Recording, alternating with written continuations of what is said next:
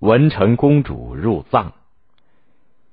唐朝的贞观之治使国家经济繁荣、文化发达，周围的少数民族非常向往，纷纷派使者前来修好、称臣纳贡。许多少数民族首领都来求亲，以能够和唐朝的宗室联姻为荣。唐太宗为了确保边疆的太平，各族人民的和睦相处，也制定并推行了和亲的政策。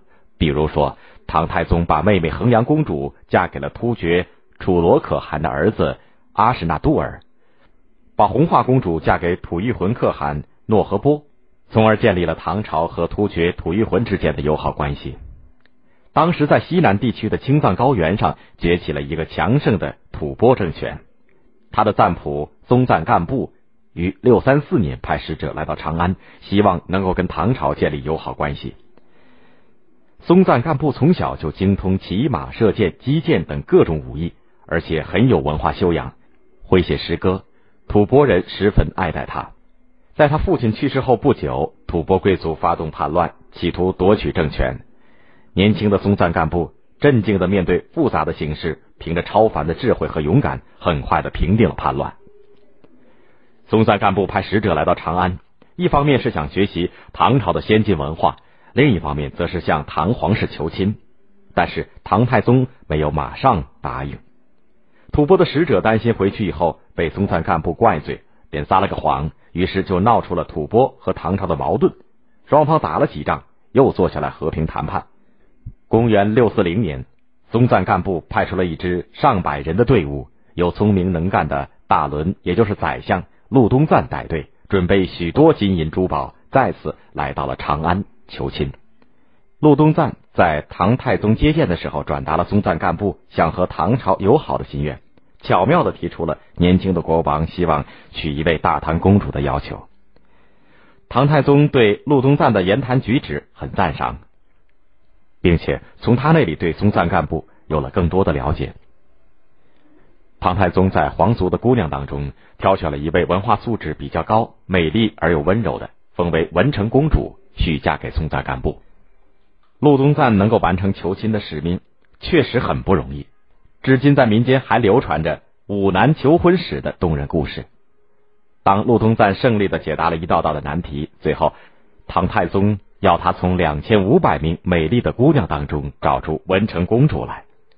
陆东赞以他敏锐的目光，一眼就认出了仪态大方的文成公主。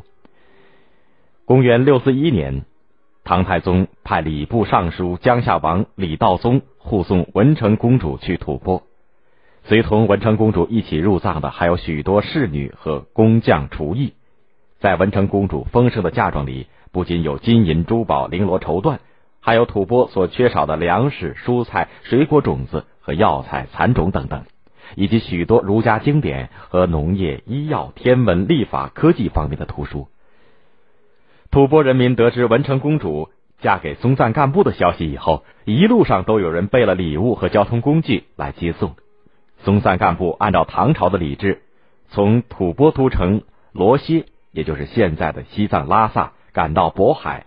就是现在的青海鄂陵湖，亲自迎接文成公主，并在那里隆重的举行了婚礼。他与李道宗相见，以儿子女婿这种晚辈的身份，以表示敬意。随后，宗赞干部带着文成公主回到罗歇。这年藏历四月十五日，罗歇百姓像过盛大节日似的，载歌载舞迎接文成公主进城。宗赞干部非常宠爱文成公主。按照唐朝的建筑模式，在罗歇专门为文成公主建造了一座宫殿。至今，在拉萨的大昭寺以及布达拉宫中，都供奉着松赞干部和文成公主的塑像。松赞干部于公元六五零年去世以后，文成公主继续为汉藏两族人民的文化交流和友好联系做着不懈的努力。当时去印度学佛的唐朝僧人大多取道吐蕃，有些高僧还受到文成公主的热情接待。文成公主在吐蕃生活了近四十年，为发展藏族经济做出了贡献。他让随从人员向当地的百姓传授耕种方法，还亲自指导青稞等谷物的试种。他要求唐朝选派优秀的工匠入藏，帮助吐蕃人民建设。自从文成公主入藏以后，唐朝和吐蕃的文化交流大大加强。它也成为民族情谊的象征，因而直到现在还被当地人民所深深怀念。